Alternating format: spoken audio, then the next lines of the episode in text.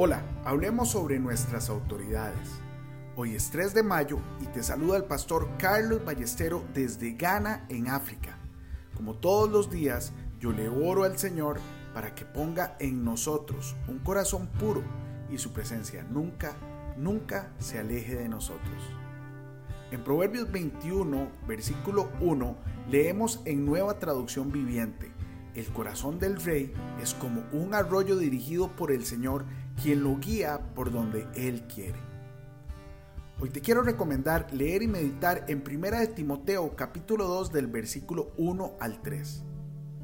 A menudo nos encontramos en situaciones donde las personas en eminencia no nos agradan o no están de acuerdo con nuestras creencias, pero es importante recordar que todas las autoridades son puestas por Dios. En la carta a Timoteo, el apóstol Pablo nos instruye a orar por todos aquellos que tienen autoridad sobre nosotros. Es importante que oremos por aquellos que están en posiciones de liderazgo para que Dios intervenga en sus corazones y los guíe en el camino de la justicia y la sabiduría.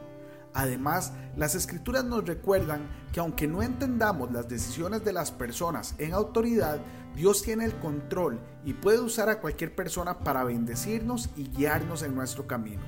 Esta verdad debe ser, una, debe ser nuestra fuente de confianza y esperanza en medio de tiempos inciertos y desafiantes.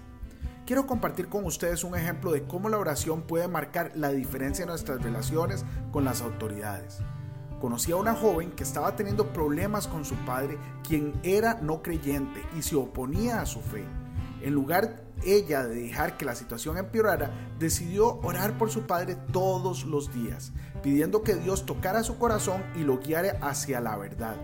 Con el tiempo, su padre comenzó a ver el cambio en la vida de su hija y se interesó en su fe. Hoy en día son una familia unida en Cristo gracias a la oración y la intervención de Dios. Por eso es que debemos orar por todos aquellos que tienen autoridad sobre nuestras vidas.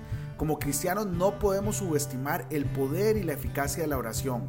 Si no oramos por nuestras autoridades, corremos el riesgo de estar frustrados y desanimados, porque solo Dios puede intervenir en sus corazones para que recibamos gracia y favor de parte de ellos. Recuerda que como cristianos es esencial que oremos por todas aquellas personas en autoridad sobre nuestras vidas, ya sean nuestros padres, esposos, jefes o presidentes.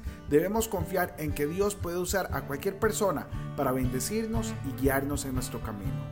Hoy bendigo tu vida en el nombre de nuestro Señor Jesucristo. Amén y amén.